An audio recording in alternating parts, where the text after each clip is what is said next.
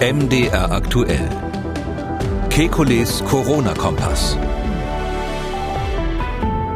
Montag, 4. Mai, diese Ausgabe unseres Podcasts mit folgenden Themen. Die Heinsberg-Studie spricht von 1,8 Millionen Deutschen, die mit SARS-CoV-2 infiziert sind oder waren. Von Herdenimmunität sind wir also doch noch ein bisschen entfernt, lässt sich aus der Zahl dennoch Gutes lesen. Dann, die Risikogruppen werden möglicherweise deutlich kleiner. Die Konsumenten von Bluthochdruckpräparaten könnten wegfallen, einerseits. Andererseits tauchen neue Risikofaktoren auf. Diesmal dick sein, Fettleibigkeit, was ist dran? Und Woher kommt das Virus? Ist es vielleicht menschengemacht und kommt tatsächlich aus dem Labor in Wuhan? So sagt es der US-Außenminister. Wir wollen helfen, die vielen Meldungen rund um das neuartige Coronavirus einzuordnen und wir beantworten Ihre Fragen. Ich bin Tim Deisinger, Redakteur und Moderator bei MDR Aktuell. Einschätzungen holen wir ein, wie immer, beim renommierten Virologen und Epidemiologen Alexander Kikoli. Tag, Herr Kikoli. Tag, Herr Deisinger. Mal ganz ehrlich zu Beginn, jetzt haben wir ein paar Tage Maskenerfahrung ich kann mich mit dem Einkaufen mit den Masken nicht anfreunden. Das macht einfach keinen Spaß und ich schaff's trotz aller Tipps auch nicht, dass die Brille nicht beschlägt. Aber was sein muss, muss eben sein. Und man hat ja auch schöne Erlebnisse. Das wollte ich zu Anfang mal sagen. Am Samstag hat mich im Supermarkt jemand gegrüßt, den ich wahrlich nicht kannte. Und der äh, hat mit einer Attitüde gegrüßt, als würde ich ihn kennen müssen. Hatte fast schon ein schlechtes Gewissen, nicht mit ihm gesprochen zu haben. Also so kann man wahrscheinlich die Menschen unter der Maske verkennen. Erleben Sie auch solche Dinge? Ja, ich habe mir auch kürzlich überlegt, dass man äh, jetzt lernen muss, Menschen zu erkennen, wie die Araber das machen. Die müssen ja ihre Frauen auch an den Augen erkennen. Äh, und ähm, das ist ja gar nicht so einfach, jemanden, dem man auf der Straße begegnet, der also verschleiert ist, wo man nur die Augen sieht, äh, sofort zu sagen, wer das ist. Die können das aber perfekt. Und so ähnlich werden wir das wahrscheinlich in Zukunft auch drauf haben, dass wir jemanden unter der Maske perfekt erkennen können. Ja, Ansonsten muss ich sagen, ja, das, das ist nervig mit den Masken, aber man muss sie ja wirklich nur kurz anziehen im, im Kaufhaus und wenn man wieder draußen ist und ähnliches. Kein Vergleich zu dem, was die Ärzte im Krankenhaus machen müssen. Und man darf auch gespannt sein auf die vielen lustigen Erzählungen, wenn die Leute berichten, wie es ihnen ab heute beim Friseur ergangen ist. Haben Sie schon mal getestet, wie es ist, mit Maske geschnitten zu werden? Gute Idee. Also ich habe immer sonst immer Angst, dass mir die Ohren mal abgeschnitten werden. Komischerweise schaffen es die Friseure immer perfekt da außen rumzuschnippeln. Jetzt gibt es dann zusätzlich wahrscheinlich noch die Befürchtung, dass dieser Gummiband, dieses Gummiband durchgeschnitten werden könnte und die Maske runterfällt. mal sehen. Also die Barbiere haben eben ein größeres Problem, schätze ich. Ja. Äh, dass aber die Friseurläden ab heute neue Hotspots für Infektionen werden, das glauben Sie nicht. Nein, das glaube ich nicht. Erstens sind die Fallzahlen ja rückläufig. Also wir werden jetzt äh, nicht lauter explosionsartige Ausbrüche in Friseurläden ähm, erleben.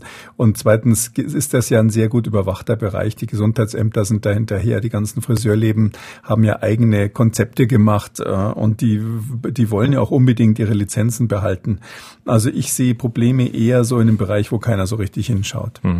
Wie bewerten Sie die weitergehenden Lockerungen, äh, die ja heute auch teilweise in Kraft treten, wenn wir mal nach Sachsen-Anhalt Inhalt schauen, da sagt der Ministerpräsident, ich zitiere mal, es muss doch jemand Erfahrung sammeln, wie wir den Ausstieg differenziert machen können begründet, dass man weiter vorangeht, also dass in Sachsen-Anhalt man sich beispielsweise äh, statt wie bisher mit einem Menschen abseits des eigenen Haushaltes nun zu fünft äh, treffen darf. Wie bewerten Sie das?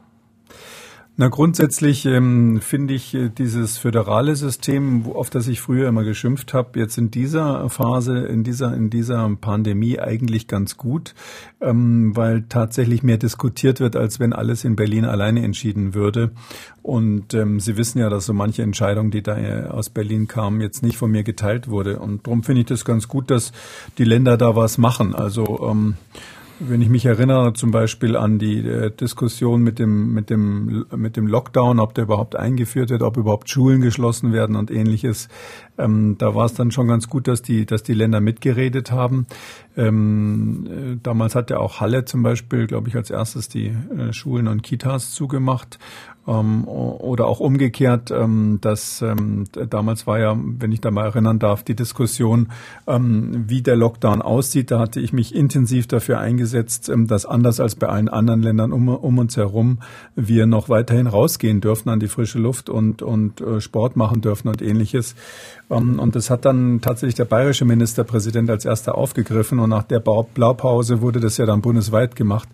Ich weiß nicht, was passiert wäre, wenn Bayern nicht sozusagen dieser Empfehlung gefolgt wäre, wäre, dann hätten wir vielleicht alle die letzten Wochen im Zimmer verbracht. Sie hatten es angedeutet, die Zahl der Neuinfektionen äh, scheint ja jetzt kleiner zu werden. Wie bewerten Sie generell den aktuellen Stand der Dinge?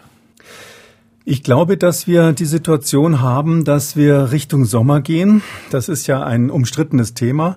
Ah, hier ist es ja auch so, dass ähm, das Robert Koch Institut und seine Berater ähm, mir da ja widersprochen haben, dass ich gesagt habe, äh, Richtung Sommer werden wir deutliche Erholung sehen von den Infektionszahlen.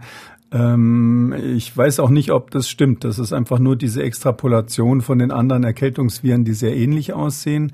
Wir wissen einfach, dass Coronaviren, die gibt es ja auch im Tierreich, die machen zum Teil gleiche, zum Teil ähnliche und manchmal auch andere Erkrankungen. Äh, aber alle diese Coronaviren, sogar im Tierreich, haben die Eigenschaft, dass im Sommer deutlich zurückgehen. Und darum habe ich ja gesagt, es wird im Sommer eine deutliche Rückgang der Fallzahlen geben weltweit, ähm, so wie es bei SARS auch war. Das ist ja im Juni komplett verschwunden. Ähm, falls das so ist ähm, und ähm, jetzt die ich da doch recht behalten sollte, das weiß man natürlich nicht, ähm, dann äh, wird die Entwicklung so sein, dass wir die nächsten Wochen einen Rückgang der Fallzahlen haben. Dann werden wir werden natürlich die einen sagen, das liegt an den Prophylaxemaßnahmen, an den Gegenmaßnahmen. Die anderen werden sagen, es liegt vielleicht doch am Sommer.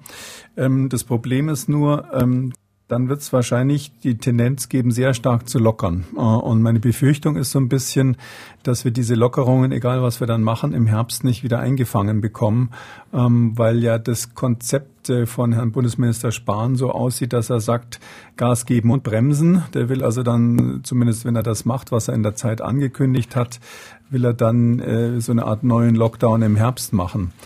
Ich weiß nicht, ob das politisch durchsetzbar hm. ist. Andererseits, wenn wir dann alle exponiert sind, keiner ist immun, kaum einer ist immun, das Virus käme im Herbst richtig wieder, dann haben wir so eine klassische zweite Welle, wie wir sie eigentlich vermeiden wollen. Darum habe ich ein bisschen Angst, ähm, wenn jetzt so quasi, sage ich mal, unkontrolliert alles wieder aufgemacht wird. Sie hatten gesagt, SARS äh, war komplett verschwunden. Das will ich kurz aufgreifen. Wir haben eine Mail bekommen von Irene Teichmann aus Eckental. Das ist in der Nähe von Nürnberg. Und sie äh, fragt, ob sie nicht vielleicht doch auch mit einem Wunder rechnen, nämlich dass auch SARS-CoV-2, also dieses neuartige Coronavirus, schlicht einfach verschwindet. Das sei zumindest ihre letzte Hoffnung, ein normales Leben zurückzubekommen. Äh. Also kann es sein, dass es mit Corona auch schlicht einfach mal vorbei ist irgendwie? Also, als ich das erste Mal überhaupt zu Corona Stellung genommen habe im Januar diesen Jahres, ähm, gab es, glaube ich, in China 300 Fälle ungefähr und sonst nichts. Und da ähm, habe ich einerseits ähm, darauf hingewiesen, dass das außerhalb Chinas erheblichen Effekt machen könnte und in einer der ersten Stellungnahmen gesagt, meine Hoffnung ist, dass es im Sommer genauso verschwindet, wie es gekommen ist, so wie das SARS gemacht hat und wie es auch dieses andere Virus aus äh, Arabien, dieses MERS, das hat so einen ähnlichen Ausbruch mal gehabt in Südkorea, da ist es auch spontan verschwunden. Und bei den normalen Coronaviren ist es eben so, dass die im Sommer auch fast nicht nachweisbar sind. Also sie kriegen im Sommer quasi keine ähm, Coronavirus-Probe von einem Menschen, der also so eine Erkältung hätte oder so. Das sind dann andere Viren, die diese Sommererkältungen machen.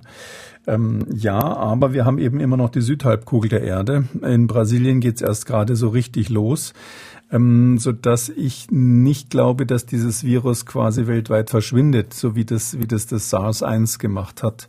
Es ist auch deutlich stärker infektiös als SARS-1. Ähm, und ähm, deshalb ist meine Befürchtung in dem Fall, dass es tatsächlich eine echte zweite Welle im Herbst gibt und dieses Wunder nicht passieren wird inzwischen.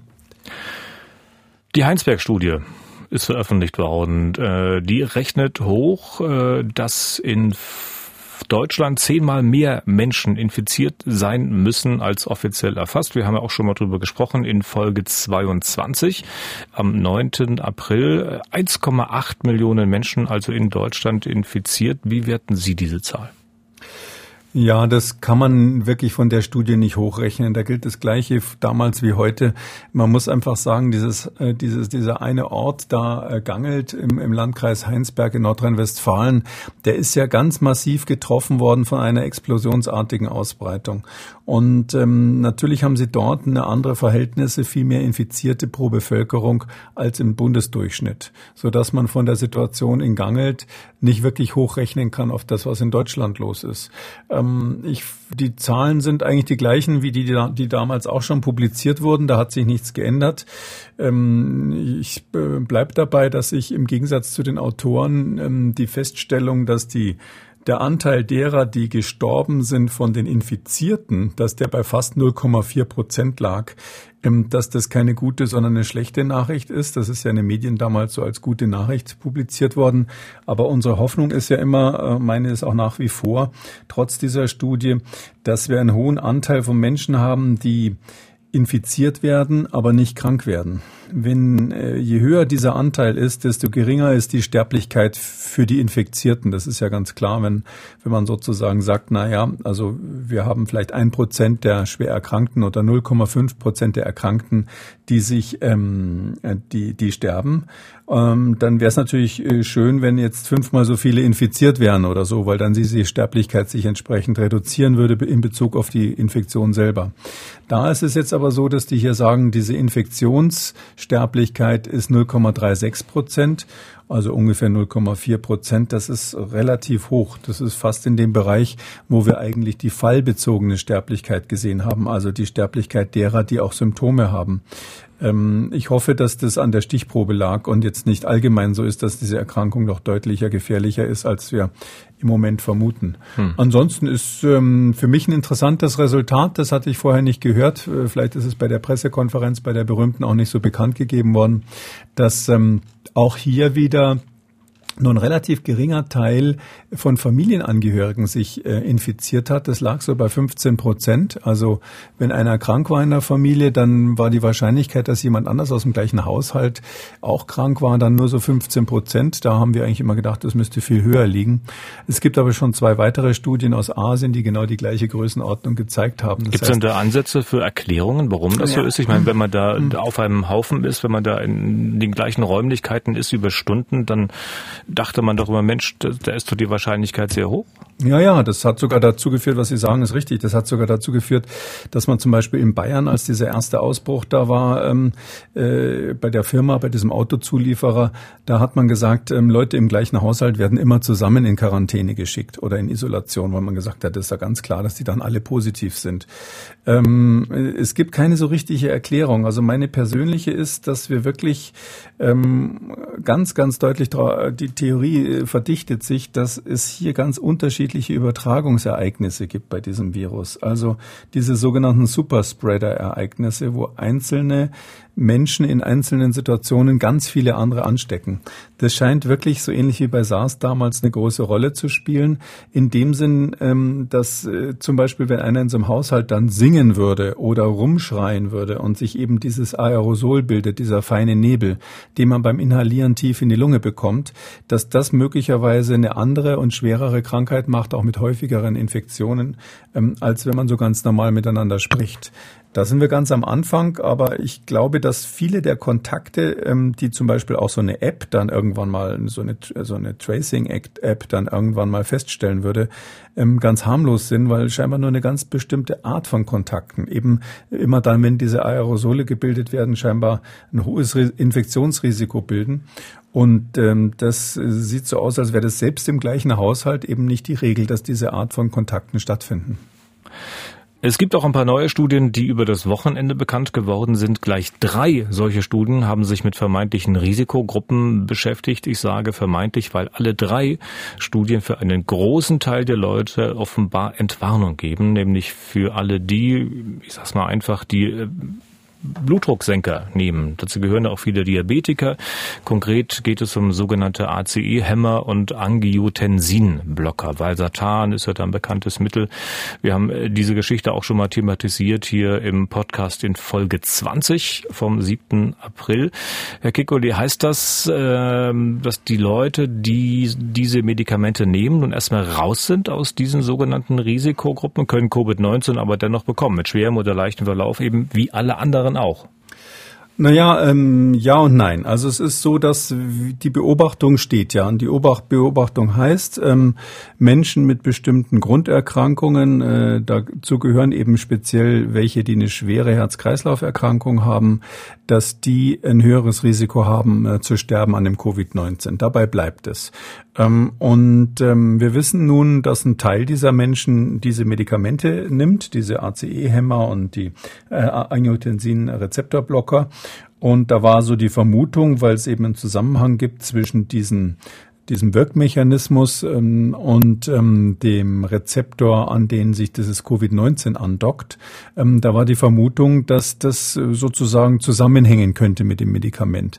Ganz konkret kann man im Labor zeigen, dass diese beiden Medikamente, um die es da eben geht, dass die den, die Andockstelle, wo das Virus sich festhält in der Lunge, dass die dazu führen, dass diese Andockstellen vermehrt werden. Dann hat der Mensch dann mehrere davon in der Lunge. Da haben wir letztes Mal relativ ausführlich drüber gesprochen. Mhm. Und darum hat man gesagt, na gut, wenn die Andockstelle häufiger ist, dann ist das Virus vielleicht besser, kann das Virus besser in die Lunge rein und vielleicht hängt es zusammen. Also dieser unmittelbare Zusammenhang zwischen den Medikamenten und der Gefahr der durch die Infektion. Der ist meines Erachtens durch die aktuellen Daten widerlegt. Also da, das sind jetzt äh, drei Studien, die dazu gemacht wurden in einem sehr renommierten ähm, äh, Journal, wo also auch gut ähm, kontrolliert wird, was da zur, veröffentlicht, äh, zur Veröffentlichung kommt. Und ähm, da ist es meines Erachtens wirklich ziemlich eindeutig, dass es keinen äh, statistischen Zusammenhang gibt zwischen der Einnahme dieser Medikamente und einem schweren Verlauf. Ähm, das war ja letztes Mal schon so, dass wir dringend davon abgeraten haben, die Medikation zu ändern ähm, aus, der, aus Angst vor Covid-19 und ähm, jetzt sieht man, dass das ein richtiger Ratschlag war, weil tatsächlich ähm, dieser unmittelbare Zusammenhang zwischen der Medikamenteneinnahme und dem schwereren Verlauf der Erkrankung einfach nicht besteht. Das sind andere Faktoren, die bei solchen Herz-Kreislauf-Erkrankten eine Rolle spielen. Hm, man braucht also wegen der Medikamente keine Befürchtung haben. Sind dann nur die Blutdrucksenker betroffen oder gibt es noch andere Medikamente, die für die es sozusagen auch Entfernung ist? Also viele Diabetiker sind ja jetzt auch keine Blutdruckpatienten, sondern die nehmen, weiß nicht, Medikamente wie Metformin oder andere Dinge. Ja, das ist, das war ja so die Theorie, dass gibt verschiedene eben, äh, Sie haben es gerade gesagt, es gibt auch Diabetesmedikamente, die auch diesen Rezeptor, wo das Virus andockt, erhöhen können. Ich würde jetzt mal, da gibt es natürlich keine Daten, aber ich würde jetzt mal sagen, alle diese Theorien, die einen Zusammenhang zwischen dem Medikament und diesem Virusrezeptor und einer möglicherweise ähm, größeren Gefahr durch die Covid-19-Infektion ähm, ausgegangen sind. Alle diese Theorien sind für mich im Moment äh, vom Tisch. Also wenn es in diesem typischen Fall nichts, nichts, äh, sich nichts gezeigt hat, dann glaube ich überhaupt nicht mehr dran, dass irgendwelche Medikamente hier eine Rolle hm. spielen können.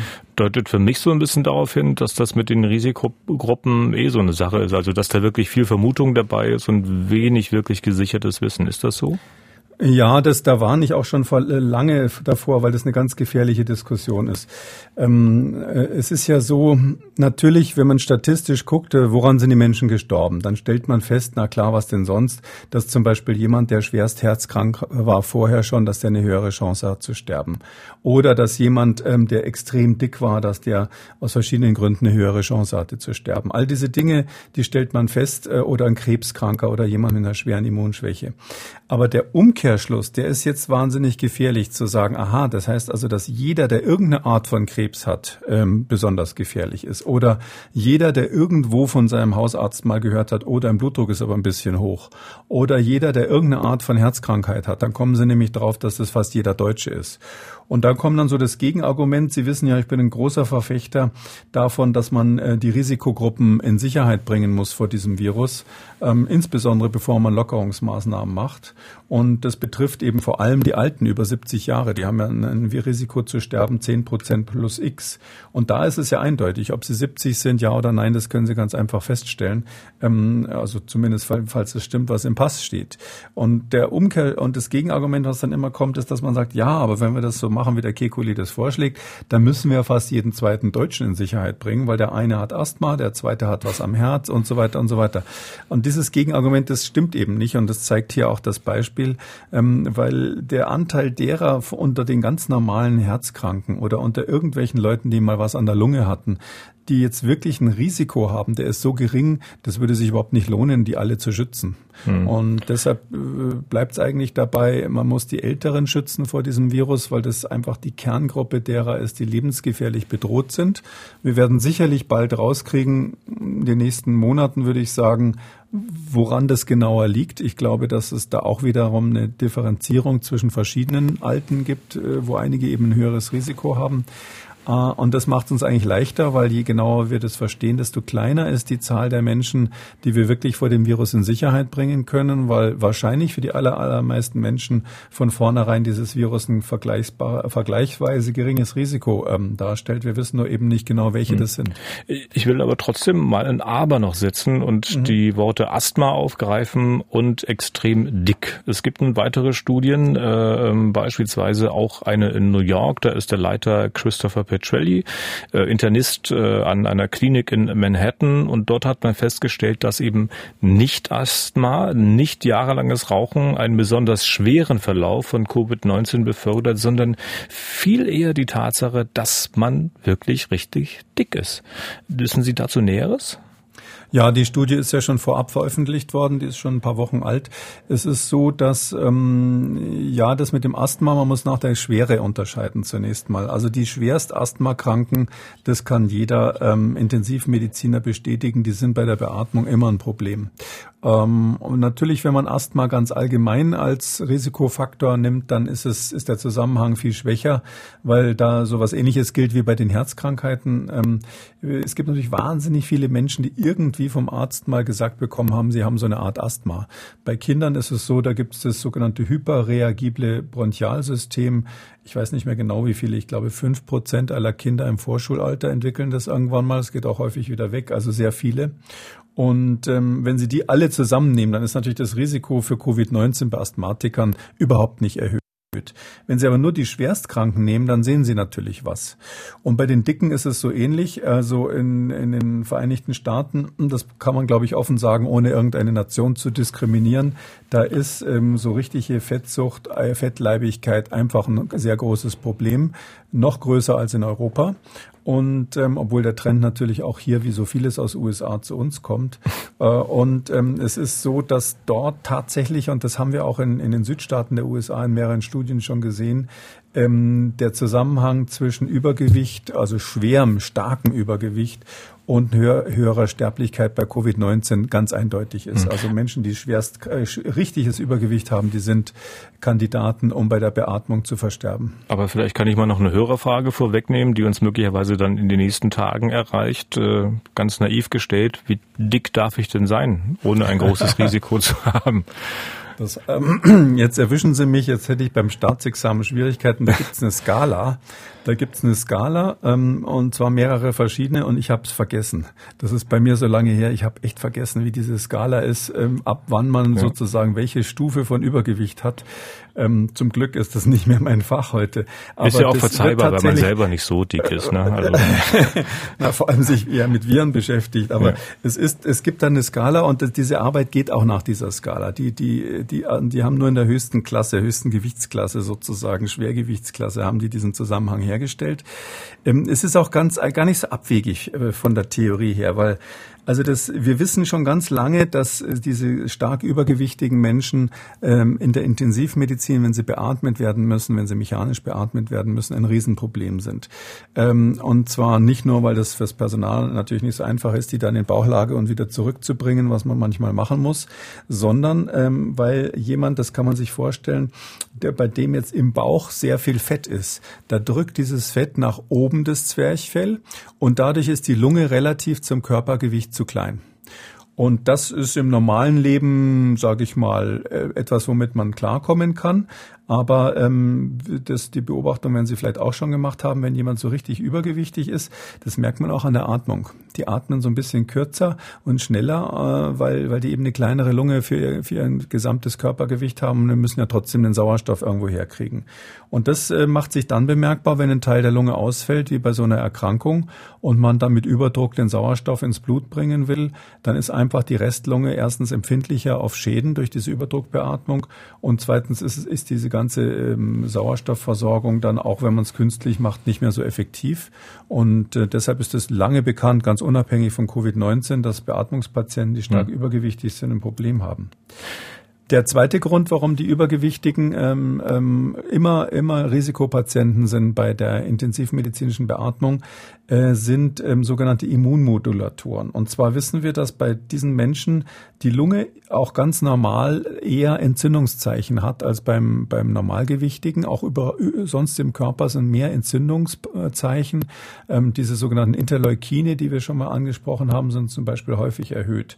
Was heißt es? Jemand, der stark übergewichtig ist, hat tatsächlich so ähnliche ähm, Situationen in der Lunge wie ein, wie ein Allergiker oder so, weil die Lunge immer so ganz leicht im Entzündungszustand ist. Man nimmt an, dass das an einer Substanz liegt, die heißt Leptin. Leptin ist etwas, was von Fettzellen produziert wird und ganz viele Funktionen hat im Stoffwechsel, was damit zu tun hat mit der Regulation des, des Stoffwechsels, aber eben auch Entzündungen macht. Und dieses Leptin in der Lunge, was von den Fettzellen kommt, führt wohl dazu, dass in der Lunge die, dass die Lunge sowieso schon in so einer Art ähm, über, überreagiblem Zustand ist. Und wenn dann auch noch das Virus dazu kommt, so ist die Theorie, dann ist es für diese Menschen ein besonderes Problem. Hm. Wir bleiben noch kurz in den USA. Äh, dort und auch anderorts wird ja heftig darüber debattiert und es wird gerätselt, wo kommt denn dieses Virus nun eigentlich her? Einfach so aus der Tierwelt über einen sogenannten Wet Market äh, zu den Menschen oder äh, kommt es doch aus dem Labor in Wuhan? Haben wir auch schon einige Male drüber gesprochen. Und nun hat sich der US-Außenminister aus dem Fenster gelehnt und äh, Folgendes gesagt. Wir hören mal kurz rein. Martha, there's enormous evidence that that's where this began. I can tell you that there is a significant amount of evidence that this came from that laboratory in Wuhan. Also es äh, gäbe starke Beweise, dass das Virus aus dem Labor in Wuhan kommt. Das ist der erste Teil dieser doch bemerkenswerten Äußerungen äh, von Pompeo. Welche Beweise es angeblich gibt, äh, hat er nicht gesagt. Äh, aber gibt es für Sie neue Anhaltspunkte? Ähm, ja, neue nicht, weil diese, diese Arbeiten sind natürlich nicht publiziert. Also mm, es ist ähm, ganz klar, da haben wir ja auch schon in diesem Podcast äh, drüber gesprochen. Ähm, es ist ganz klar, ähm, es gibt da mehrere Theorien und eine ist, ähm, dass dieses Virus ähm, eine Auffälligkeit ist, die übrigens auch in den US-Berichten noch nicht so mm, bestätigt wird. Wahrscheinlich wird jetzt der US-Geheimdienst gleich, äh, gleich diesen Podcast abhören, aber es ist so, dass eine, eine eine Auffälligkeit ist ja tatsächlich, dass dieses Virus so frühzeitig so hochinfektiös von Mensch zu Mensch war.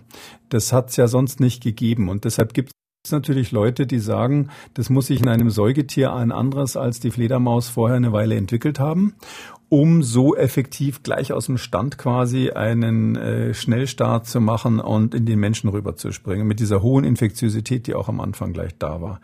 Und da ist ein Kandidat, der ähm, aus bestimmten genetischen Gründen möglich ist, aber nicht bestätigt, aber möglich ist, ist ein Tier, ähm, ist der Hund. Der Hund käme in Frage als Säugetier. Genauso gut natürlich auch ein Schwein, die sind sich nicht so weit entfernt von der Immunologie her. Aber es gibt eben Hinweise darauf, dass äh, möglicherweise das Tier, das Virus vorher in dem Hund war und ähm, das könnte jetzt oder einem ähnlichen Säugetier, was näher beim Menschen dran ist als die Fledermaus oder auch dieser Pangolin, äh, dieses Schuppentier. Und ähm, das könnte jetzt trotzdem noch von so einem Wet Market sein. Es könnte sein, dass der Hund in einem Labor war. Ganz klar, das ist möglich. Es könnte auch sein, dass der Hund ähm, äh, in Wirklichkeit in einer Pelzzucht war. Ähm, mhm. äh, und ähm, weil es diese Marderhunde gibt, die dort als Pelztiere verwendet werden. Genau, über diese Marderhunde hatten wir auch schon ausführlich gesprochen hier. Ich ja. glaube aber, dass der Pompeo ähm, äh, da keinen, ich glaube nicht, dass er einen weiteren konkreten Beleg hat, um unter äh, von einer dieser ähm, immer noch im Raum stehenden Theorie äh, zu beweisen, welche nun die richtige ist. Also das würde mich wundern. Hm. Er ist ja dann noch weiter gefragt worden. Do you believe it was man-made or genetically modified? Look, the best experts so far seem to think it was man-made. I have no reason to disbelieve that at this point. Ja, also gefragt worden ist er, ob er glaubt, dass das Virus menschengemacht ist oder genetisch modifiziert. Und die Antwort war, äh, die besten Experten, die scheinen bisher zu glauben, dass es von Menschen gemacht wurde. Und ich habe an dieser Stelle keinen Grund, das nicht zu glauben. Können Sie das nachvollziehen, Herr Kekulé? Hm, naja, die Frage ist, was sind die besten Experten? Also die, die Experten, denen ich zu gerne zuhöre, die ähm, sagen alle, und ähm, die Sequenzen habe ich mir auch selber angeschaut, weil das Thema so heiß ist, aus der genetischen Sequenz des neuen Virus kann man nicht irgendwie auch nur ansatzweise ableiten, dass das künstlich zusammengebaut wurde, also genetisch gemacht wurde. Ähm, äh, wenn der Herr Pompeo einen Experten hat, der aus seiner Sicht der Beste ist, der was anderes sagt, dann, dann ist seine Aussage natürlich nachvollziehbar. Ähm, ich, äh, man muss auf der anderen Seite sagen, es gibt auch eine Liste von Top-Experten, weltweiten Experten, die haben schon ganz früh im Februar äh, publiziert, aktiv von sich aus so ein Unterstützungsschreiben für die Kollegen äh, in Wuhan, speziell für die Frau Professor Xi, über die wir ja auch schon gesprochen haben, und gesagt, sie sind ganz sicher, dass da nichts passiert ist und dass es nicht aus dem Labor kam und dass die ganz toll sind und sie wollen das unterstützen. Auch dieses Schreiben, was von, auch von den besten Experten unterschrieben würde, auch da würde ich meine Unterschrift jetzt nicht runtersetzen mhm. wollen. Also unterm Strich sage ich mal, es ist doch so, die, die Chinesen haben eigentlich allen Grund, jetzt mal zu erklären, was los ist und eine Untersuchung zuzulassen, weil diese Theorie, dass es zum Beispiel aus der Tierzucht kommen könnte oder etwas verheimlicht wurde, das sieht sehr deutlich danach aus, oder vielleicht sogar aus dem Labor kommen könnte, ohne dass es jetzt äh, künstlich hergestellt wurde. Diese Theorie steht im Raum. Die Chinesen müssen sich eine, eigentlich jetzt mal äußern. Andererseits ähm, jetzt sagt Donald Trump, ähm, er hat da Beweise, beziehungsweise sein Außenminister. Dann meine ich, müssen die Amerikaner sich auch äußern und diese Beweise mal auf den Tisch legen. Also im Grunde genommen kann man doch nicht pokern und immer nur was behaupten und keiner will, will sehen, keiner will dir seine Karten herzeigen. Das, irgendwann müssen die Karten auf dem Tisch mhm. beim Pokern. Und die besten Experten können sie eigentlich gar nicht haben, weil dann könnten wir unseren Podcast einstellen. nee, nee, nee, wir sind da ganz hinten. keine Zeit mehr hätten. Nee, ganz klar. Nee, das ist ganz klar, dass, dass, dass ich bin ja äh, Epidemiologe und Seuchenbekämpfer äh, und jetzt äh, nicht derjenige, der die letzten 20 Jahre nur Coronaviren untersucht hat. Das heißt, wenn Sie jemanden haben wollen, der diese genetischen Sequenzen genauer analysiert, dann, da gibt es zwei, drei Experten auf der Welt, die das können. Mit einem, das hatte ich glaube ich auch erwähnt, habe ich tatsächlich mal telefoniert wegen genau dieser Frage der wollte sich aber auch nicht festlegen. Hm. Kommen wir zu den Hörerfragen. Ulf Meistner aus Remchingen, das ist, äh, ich sag mal, Großraum Stuttgart, hat uns äh, gemailt. Zunächst möchte ich den Podcast loben. Professor Kekulé ist in der Lage, komplexe epidemiologische Sachverhalte für den Normalbürger verständlich zu erklären kann man ja auch mal erwähnen. Nun zur Frage. Äh, Professor Kekulé sagt immer wieder, wie wichtig es ist, dass die Gesundheitsämter die Infektionskette nachverfolgen können. Nach allem, was ich weiß, zeigt ein Infizierter so circa fünf bis sechs Tage nach der Infektion erste Symptome, bis er beim Gesundheitsamt als Infizierter aufschlägt und in die Statistik eingeht, vergehen weitere fünf bis acht Tage. Angeblich finden aber 44 Prozent der Weitergabe einer Infektion ein bis zwei Tage vor Symptombeginn statt und ein Großteil der Weitergaben bis zu drei Tage nach Symptombeginn heißt für mich, wenn das Gesundheitsamt vom Infizierten erfährt, ist eine Rückverfolgung doch sinnlos, weil die Infektionen dann schon ausgelöst wurden. Wo liegt mein Denkfehler? Freundliche Grüße. Das ist einfach nur eine Geschwindigkeitsfrage. Das ist auch der Grund, warum ich immer sage, die müssen dringend aufgerüstet werden, die Gesundheitsämter. Vielleicht mal vorneweg, diese, diese, diese, das ist auch erhört worden, erkannt worden. Ähm, die sollen, ich glaube, 400 Stellen bundesweit bekommen oder sogar 500 Stellen bekommen. Allerdings wurde bisher die Hälfte dieser Stellen erst besetzt von diesen äh, Containment Scouts haben sie das genannt, was auch immer das sein soll. Das sind die Leute, die hinterherrennen und, und, und Infektionsketten auf, aufklären. Naja, das ist, das muss man sich so vorstellen. Die Überlegung ist schon richtig. Also äh, ein Tag vor der Ansteckung ist man normalerweise infektiös. Ein bis zwei, das ist übertrieben. Also epidemiologisch ist dieser eine Tag wichtig.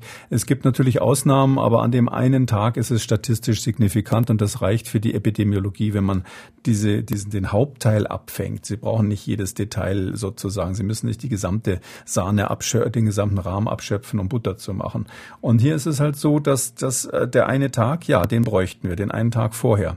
Und jetzt stelle ich mir das so praktisch vor. Also ich merke plötzlich, ich habe wahrscheinlich Covid-19-Symptome. Dann schlafe ich noch mal eine Nacht drüber, weil ich es nicht wahrhaben will. Ähm, am nächsten Nachmittag rufe ich meinen Arzt an und am übernächsten Tag gehe ich zum Arzt, der macht den Test und dann dauert es noch mal einen Tag, ähm, bis ich das Testergebnis habe. Also wenn ich mich jetzt nicht verrechnet habe, ist das dann drei Tage nach Symptombeginn plus einen Tag davor.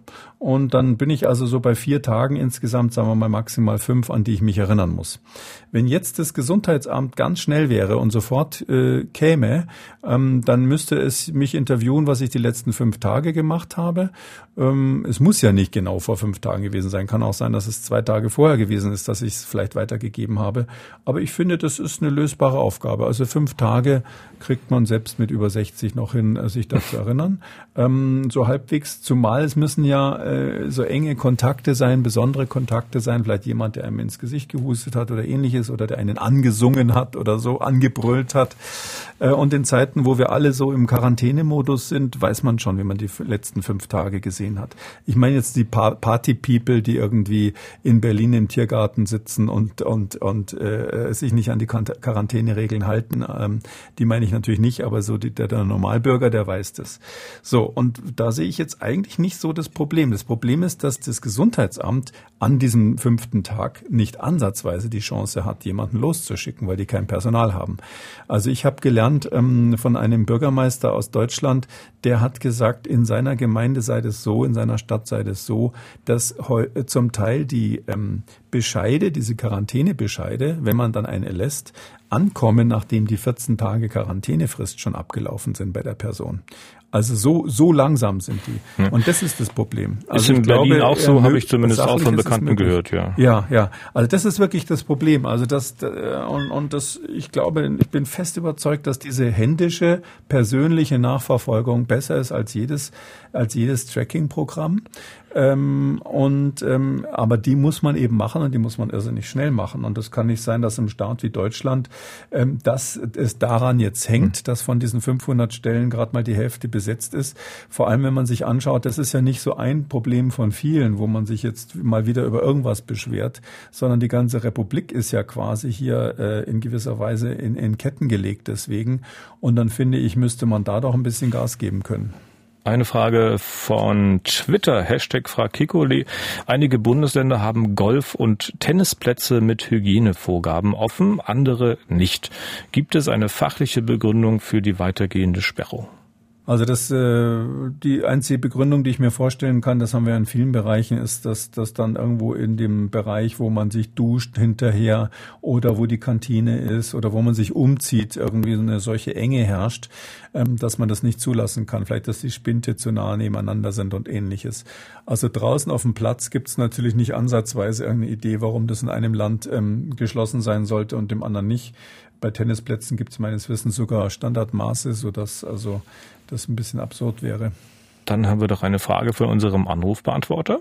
Wie hoch ist das Risiko einer Ansteckung im Fernverkehr, sprich ICE, und im Nahverkehr durch das Aerosol mit als auch ohne Klimaanlage?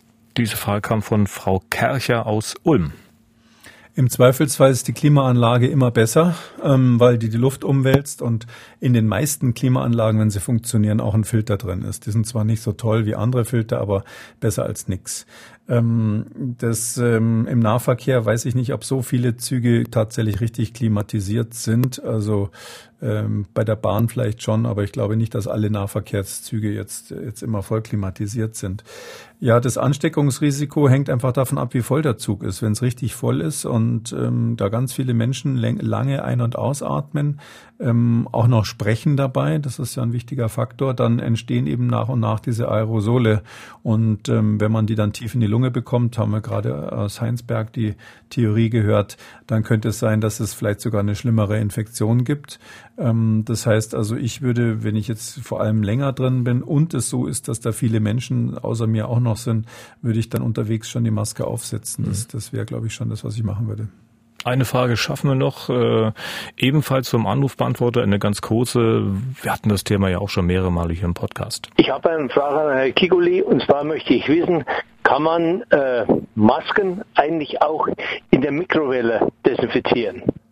Bei der Mikrowelle ist es so, im Gegensatz zum normalen Ofen, Ähm, de, dieser Mikrowellenstrahl, diese, die, die, die erwärmt ja eigentlich nur Wassermoleküle, also in erster Linie Wassermoleküle. Das heißt, etwas, was wahnsinnig trocken ist, das weiß jede Hausfrau, kriegt man in der Mikrowelle nicht richtig erwärmt, wogegen eine ganz kleine Menge Flüssigkeit sofort knallhart heiß ist.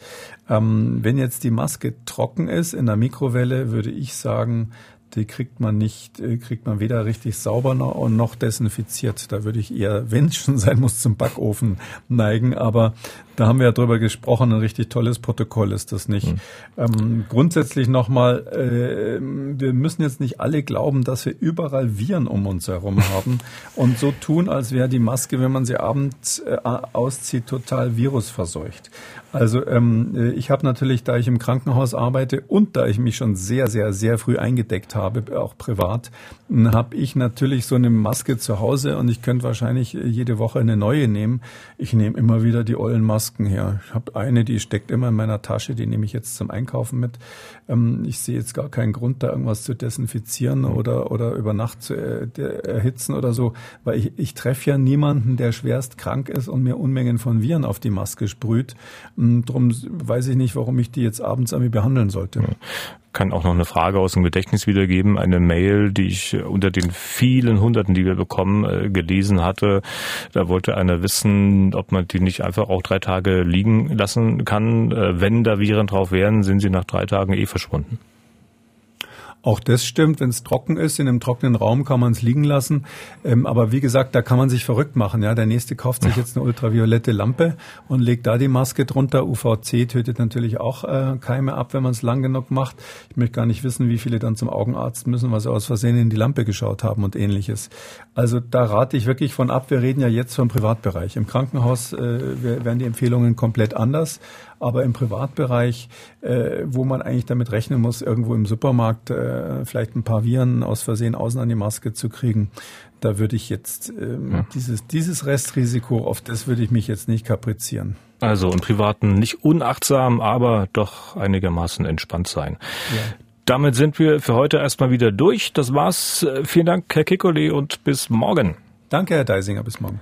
Und wenn Sie Fragen haben, schreiben Sie uns unter mdraktuell-podcast.mdr.de oder rufen Sie uns an unter 0800 322 00, möglich auch bei Twitter unter Hashtag FragKikoli. Kikolis Corona-Kompass gibt es in der ARD-Audiothek, bei Spotify, bei Apple, bei Google, bei YouTube und auf mdraktuell.de. MDR aktuell. Kekules Corona-Kompass.